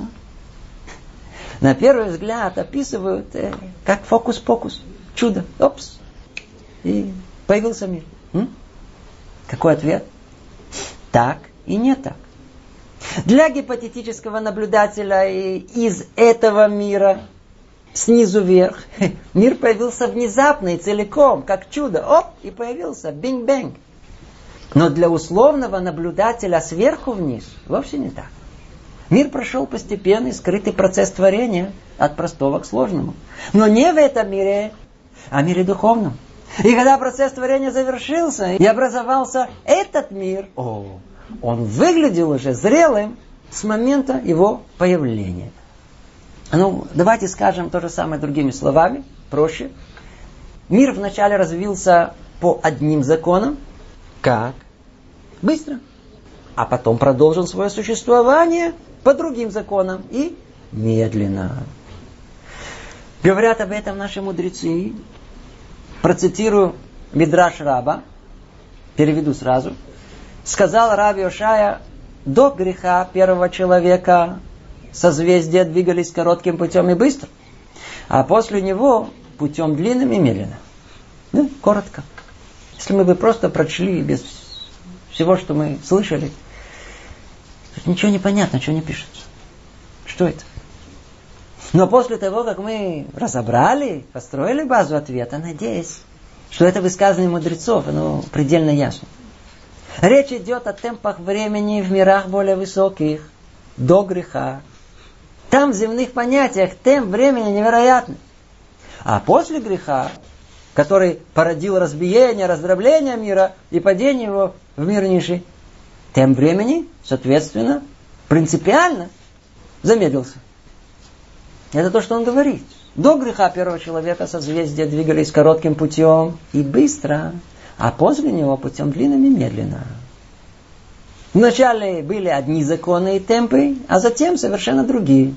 Два этапа. Знаете, может поймем это лучше на простом образном примере. Он известен, повторим его. И обратимся к нашему знакомому Абраш. Предположим, Абраша, юный исследователь, обнаружил достойный объект исследования. Но он заметил у себя во дворе под краном полное ведро с водой. И из крана время от времени капала капля воды в ведро. Бам, бам. Ну, Абраша заинтересовался, интересно. А сколько времени заняло наполнить ведро такими каплями? Другими словами, сколько времени это уже капает? Теперь, это можно вычислить. Наука. И Абраша, юный исследователь, решил выяснить загадку возраста содержимого ведра. Стал мерить, пыхтел, считал. Это не так трудно. Вычислив объем капли и ведра, измерив временной интервал падения капли, Абраша с легкостью получил нужный результат. По вычислениям оказалось, что ведро наполнилось за, скажем, 14 дней, 7 часов, 48 минут и 4 секунды. И побежал докладывать о своем открытии маме. Мам, кто-то забыл ведро под краном, две недели и семь часов. Да? Какие две недели? Шлемазу. Это баба Аня с утра наполнила ведро, чтобы дом помыть, и у нее спина разболелась. Не смогла его убрать. А ну, поди выкинь мусор. Ну, чего Абраша не учел? Вроде все гладко, без ошибок. Все точно вычислил. Вроде он прав. Вот, капает постепенно. Это реально, объективно наблюдаемое явление – и наиболее вероятно предположить, что так было и в прошлом. Э, но, но. Добраша не учел. Точнее, изначально отверг, что кран можно открыть. Не постепенно, а вылило совершенно другими темпами и масштабами. И оп, прикрыть. А теперь тихо капает.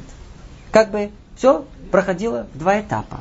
Вначале были одни законы наполнения ведра, и их установила баба Аня, а затем совсем другие, которые застал Абраша и стал их вычислять. Так и тут. Ученые мужья подсчитывают, сколько времени заняло образоваться Вселенной после того, как она уже образовалась. Они предполагают, что не было духовного творения, а все началось с нуля. И тогда действительно требуется миллиарды лет, чтобы развиться в тот мир, который предстает перед нами. То есть кран не открывали, а вдруг открывали. Вы же там не были. Откуда вам, как именно это происходило? Какие процессы и какие темпы существовали миллиарды лет назад? Ведь нет и не может быть никаких доказательств, что духовного творения не было. А если оно, да, могло быть, то есть кран открывали, то мир был сотворен до того как. А для нас он предстал в готовом виде, в взрослом состоянии. То есть выглядит как многомиллиардный дедушка. Ядро было уже полное до начала исследования. Вот этим ученые занимаются. Подсчитывают не сколько лет Вселенной, а на какой возраст она выглядит. И в этом нет никаких разногласий. Старовато. Старовато. Итак, э, подведем итог. Мы пытались понять позицию Торы по отношению к вопросу о возрасте Вселенной. Не удержусь. Пришло в голову еще одно интересное сравнение. Ну, послушайте. Смотрите. Условно говоря, наш мир появился так, как рождается ребенок.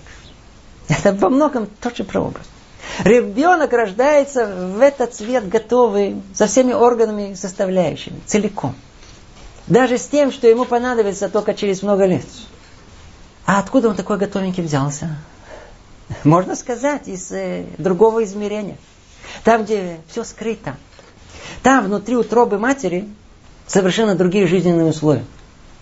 И вот там, вот там, из капли, и обратите внимание, что за капля? Это закодированный прообраз человека. Там нет человека, там только код его. И только после этого, путем разделения и дифференциации, вот этот прототип стал реализовываться в реальность. Вышел из потенциала в явную форму. Так появился зародыш, маленький человечек. Как это происходило?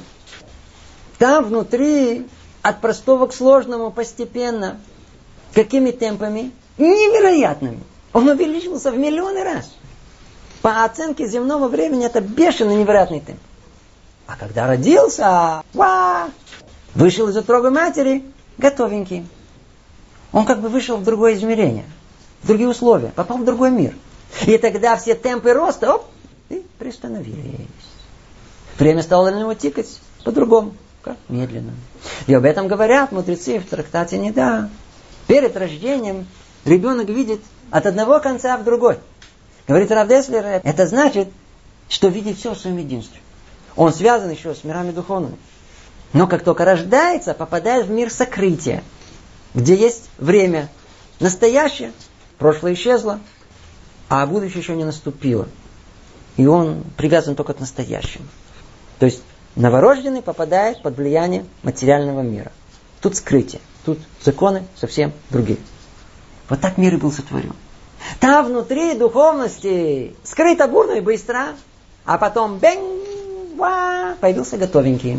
И все продолжилось развиваться, но уже медленно.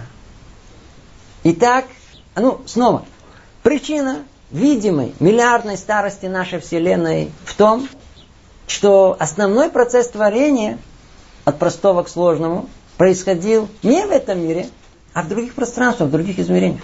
И когда пришел момент образования этого мира, то та же, повторяю, та же невообразимая для нас живая духовность мира огрубела, материализировалась. То есть оделась пластами и слоями. То есть раздробилась на составляющие и появился целиком и полностью. Другими словами, наш физический мир не появился вдруг из ничего. Он уже существовал целиком и полностью, но в другом состоянии. Произошла лишь трансформация. Это, кстати, объясняет, почему нет никаких видимых следов аномалий, катаклизма, сотворения этого физического мира 5770 лет назад. Ведь весь процесс сотворения является одним неразрывным целым. И сколько это заняло времени? Шесть особых духовных дней, у которых нет э, никакого адекватного понимания в нашем мире. Так как отчитывалось в совсем другом пространстве. А там нет земных временных характеристик. Ну, надеюсь, что это понимание сотворения мира дает нам совсем другую перспективу понимания возраста Вселенной. А заодно позволяет совсем по-другому посмотреть на данные науки, изучающие только мир материальный. Мы тут сказали только очень мало. Истинная картина ведь гораздо сложнее. Это надо все переварить. Заодно, по-видимому, э, чтобы тема эта э, противоречий Торы с данными науки была более полна и ясна, еще необходимо отметить, что по Торе в мире уже после творения, в момент его материального существования, тоже произошли кардинальные изменения. Упоминается, что во времена Эноша треть земли была стерта. Но основное событие, как известно, это был потоп, всемирный потоп. Кстати, упоминание об этой катастрофе можно найти и в древних преданиях многих народов. Древние источники описывают гигантский катаклизм, существенно повлиявший на природные условия жизни на Земле. А это, безусловно, могло сказаться на многие процессы, выводы о которых ученые делают без учета возможности резких природных изменений. Ну, надеюсь, э, всем сказанным проясняются разногласия между позицией Торы и выводами ученых по поводу возраста Вселенной. Не, не знаю, как вам, но после всего сказанного очень-очень тянет перейти на науку. И так и напрашивается решение многих вопросов физики. Типа, где же находится центр нашей Вселенной, существование других измерений, почему наш мир четырехмерный, почему Вселенная расширяется, объяснение сингулярности, наличие загадочной темной энергии, объяснение, почему природа подчиняется математическому описанию и многое другое. Но, увы, времени нет. Да и тот факт, что об этом наши мудрецы напрямую не говорили, не позволяет пуститься в личные спекуляции. Оставим это на ваши домыслы и размышления. Ну, достаточно на эту тему. Теперь э, времени у нас совсем мало. К сожалению, только несколько слов по поводу возникновения жизни, всего многообразия растительного и животного мира. Как все это было сотворено? Как это понимает наука, мы обсуждали на прошлом занятии. И кто хочет напомнить, есть запись этого. Позицию Торы по этому вопросу обсудим на последующих занятиях. А сейчас скажем коротко только основную идею. Начнем с того, что разбор этого вопроса отличается от предыдущего. Выводы науки о возрасте Вселенной принципиально не противоречат пониманию Торы. А вот в отличие от этого, вопрос о происхождении жизни случайным эволюционным путем полностью противоречит Торе. И как уже говорилось, много современных ученых также не принимают точку зрения эволюционистов. Я ясно осознаю, что подобное заявление не все с легкостью переварят. Наверняка есть люди, которых дарвинистская пропаганда так убедила, что слышать об отрицании основной идеи синтетической теории эволюции просто невыносимо. Что сказать? Помните, Советский Союз его идеалами также сто процентов верили. Но кто там жил, кто верил и затем пережил полное крушение этих идеалов, знает, что можно ошибаться тотально на все сто процентов. Поэтому хотя бы из осторожности всегда стоит, э, ну, чтобы снова не остаться. Всегда стоит на то же самое время от времени взглянуть более свежим, непредвзятым взглядом. Итак, обратимся непосредственно к Торе. Это наша цель. Понять истории, как было сотворено все живое в этом мире. Так вот, мы находим ясное разделение всего процесса жизни на два этапа. Первый этап – это само творение. Как Творец изначально сотворил все живое. Это был одноразовый процесс. А второй этап, как Творец приводит творение к цели творения, к тому, ради чего все было сотворено. То есть речь идет о том, каким образом Творец управляет сотворенным миром. Это называется на языке Торы ашгаха, провидение. И этот процесс э, продолжается сейчас. Давайте разберем по порядку. Первый этап – само творение. Чтобы его понять, надо снова вспомнить описанные ранее этапы духовного творения. Надеюсь, э, все помнят. Истинное творение было не в этом мире, а в мире духовном. В мире идей, замысла, в мире высших духовных форм и сил.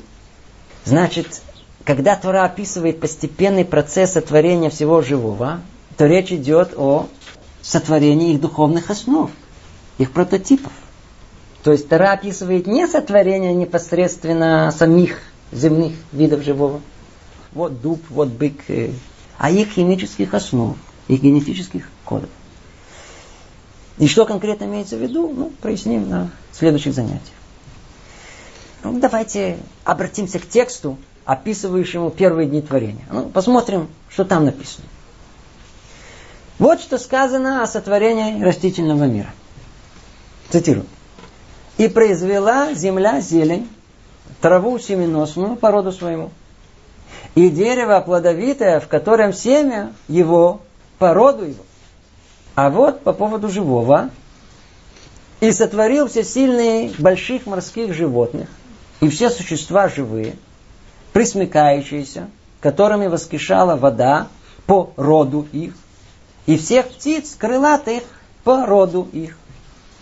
И создал всесильных зверей земных по роду их, и скот по роду его, и всех гадов земли по роду их.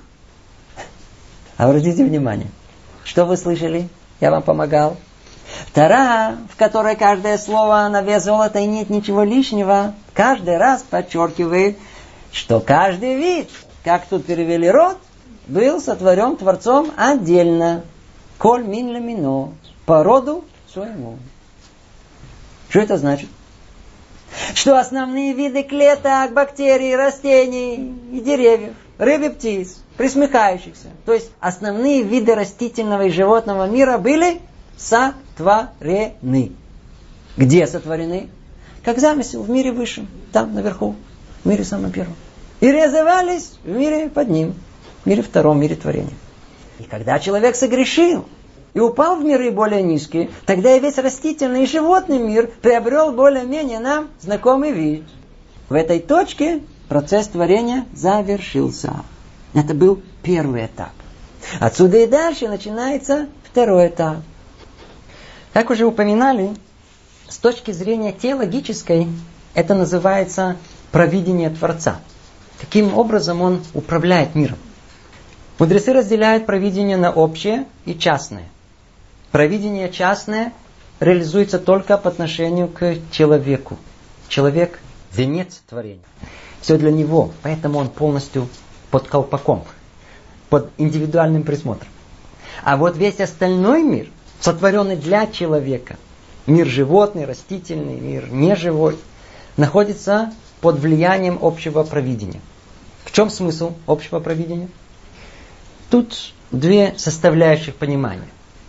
Со стороны сути самого существования каждое творение полностью зависит от Творца. И об этом подробно через одно занятие.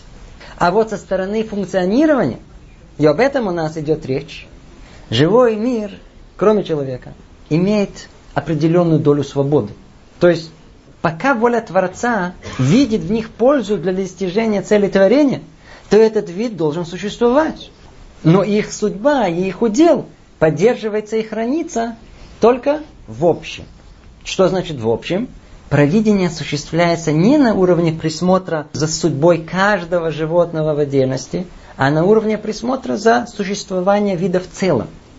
То есть судьба каждой травинки вида животных не устанавливается индивидуально, а только в общем, как часть вида. Поэтому, чтобы вид мог сам по себе просуществовать, то вложил Творец в природу живого способности выживания. Какие? Инстинкт самосохранения с одной стороны, а с другой возможность изменяться, подстроиться, приспособиться к новым внешним условиям жизни. Что это значит? Значит, что выживание вида отдано, условно говоря, природе. Творец заранее заложил в мир механизм самосохранения. То есть то, что будет хранить этот вид от исчезновения. Это и есть общее провидение. И именно этот механизм ученые и раскрыли. Ну, давайте теперь все сказанное переведем на современный язык. Упоминали, ну, есть два этапа. Вначале было творение. На этом первом этапе сотворение шло путем революции, скачкообразно. Все виды живого, их прообразы были сотворены. А вот на втором этапе, когда мир перешел на стадию реализации, функция живого мира состоит теперь в самосохранении. О. А это уже осуществляется путем постоянного приспособления всего живого к изменяющимся условиям жизни. Вот это приспособление уже идет путем эволюции, процесса развития, состоящего из постепенных изменений, без резких скачков. Более точно, используя профессиональную терминологию путем микроэволюции. То есть малых изменений в популяции на протяжении нескольких поколений, что в конечном итоге приводит к видоизменениям. И на это неоднократно указывают еврейские мудрецы. Да, природа меняется. У нас это называется «иштану от твоим». Знаете, давайте скажем то же самое по-другому. После того, как основные виды животного мира были сотворены, все изменения внутри вида возможны. Как? Согласно синтетической теории эволюции. Генетические изменения, механизм мутации, естественный отбор, в зависимости от природных условий жизни, приводят к внутривидовым изменениям. Особи могут стать больше, меньше. Вытянуться, укоротиться, стать шире, уже поменять цвет, волосяной покров, стать невосприимчивым к чему-то или наоборот, одним словом, приспособиться. Но. Но при этом остаться, увы, тем же видом. Другими словами, микроэволюция, как-то ее ученые описывают, действительно может иметь место. А вот макроэволюция, как постепенный процесс формирования нового вида и из видов новых родов, а из них семейства, и все путем микроэволюции. Невозможно. Как-то опыт жизни, живой природы, наблюдений и подтверждают. Чтобы не было никаких иллюзий и самообмана. Несмотря на многочисленные попытки привести всех в заблуждение – в природе никто и никогда макроэволюции не наблюдал. Обратитесь к самим фактам, а не выводам из них. И не пугайтесь их самоуверенного тона. Не поленитесь проверить их доказательства. Они не прямые, а все косвенные. И на каждый из них может быть другое альтернативное объяснение. Процессы макроэволюции в природе требуют огромных промежутков времени, и непосредственно изучать ее просто не представляется возможным. А прямой эксперимент по ее подтверждению поставить практически невозможно. Существование макроэволюции миллионы лет назад, к примеру, как из пресмекающихся развились птицы, это не более чем глубокая вера ученых-дарвинистов. Их мечта. Для нас выдумка, фантазия. Создание новых видов, это исключительно прерогатива самого Бога. И снова заметим, у нас нет спора с учеными о том, что они действительно непосредственно наблюдают. Наоборот. Их исследования для нас представляют необыкновенный интерес. Ведь они выявляют, каким образом осуществляется общее проведение Творца. Они, они обнаружили механизм сохранения вида. Но только что. Этот механизм самосохранения они использовали, чтобы обосновать идеологию случайного эволюционного появления новых видов. Динозаврики взлетели птицами стали. Как хотели, так факты и расшифровали. Разве что интересно, а что привело их к заблуждению? Ну, кроме их подспудного желания прийти к этому. Послушайте сейчас внимательно. Как Тара описывает порядок творения? От простого к сложному. Вначале основа материи, потом суша, море, горы. Потом растения, за ними рыбы, птицы, ползучие. Потом животные. Да? От простого к сложному. Каждый вид по отдельности. А ну, а как более конкретно все это было сотворено? Давайте снова обратимся к комментарию Рамбана.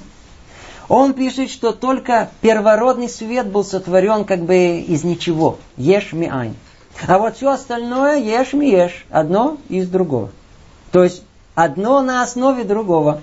Более сложное было спланировано, а впоследствии реализовано на основе уже существующих более простых основ. Новое не опровергает старое, а базируется на нем. Да, апгрейд. Что это значит? Что каждый вид был сотворен на основе предыдущего. Растения сотворены на основе неживой материи. Животный мир включает в себе и то, и другое. Мидраш образно описывает, как Творец собрал прах всего мира, души всех животных и сотворил человека. В человеке есть весь мир. И большинство химических элементов, и свойства роста растительного мира, и качества животных. То есть все живое в мире построено в полном подобии. На одних и тех же основах. Так был сотворен живой мир по Торе. Организованная, запланированная, стройная структура от простого к сложному.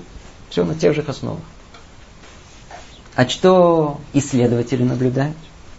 Они наблюдают ту же картину. Единообразие химического состава всех живых организмов на Земле, сходство химических процессов энергетического обмена, одинаковые механизмы расщепления сахаров и основной энергетический цикл клетки, ферментативный характер биохимических процессов. У всех живых организмов существует единый универсальный генетический код – ДНК. Вы слышите? У бактерий, у растений, у рыб, ползучих, животных, у человека одни и те же триплеты кодируют одни и те же аминокислоты. Все животные имеют единый план строения. Ну, прекрасно. Точно по Торе. Это то, что наблюдает исследователь. Ну и какой вывод делают дарвинисты? О, вот видите? Это указывает на единство происхождения. Все развилось постепенно, от простого к сложному. Как? Случайно. Все животные имеют единый план строения. Но он получился случайно. А? Вы слышите? Все живое появилось случайно? Никакой целесообразности, никакой направляющей руки в появлении живого не было. Но тогда почему, почему все исследования и раскопки показывают, что никаких параллельных эволюций жизни принципиально отличных от реализованных на Земле не наблюдалось? Скажите, почему же вся Вселенная в общем и жизнь на Земле в частности были реализованы только в одном виде? А? За миллиарды лет могло бы появиться, ну, хоть какие-то другие формы жизни. Ведь все же произошло случайно. Так если случайно, ну так хоть, хоть что-то по-другому бы. А? Ответьте, почему нет? Задумайтесь над этим. Ученые полагают, что в природу вложено свойство случайного эволюционного развития. Откуда оно взялось? Вот просто так существует и все. Свалили все на природу. Почему должны существовать мутации в природе? Ведь так же, как они есть, их могло бы и не быть. Ой, не начнем все сначала, остановимся, да и времени нет. Подведем итог. Если сотворение видов только предположить, и в рамках свободной научной мысли подобное предположение легитимно и допустимо, то увидим, что оно никак не противоречит никаким научным фактам. Ни биологии, ни ботаники, ни зоологии. Повторяю, фактам. Что же касается человеческих интерпретаций этих фактов, ну, это уже дело другое. Каждый волен видеть то, что хочет увидеть. Но если предположить, что основные виды сотворены, сразу все становится на свои места. И у науки нет никакой возможности подобного утверждения опровергнуть. Вы слышите? Сотворение жизни было одноразовым событием в прошлом.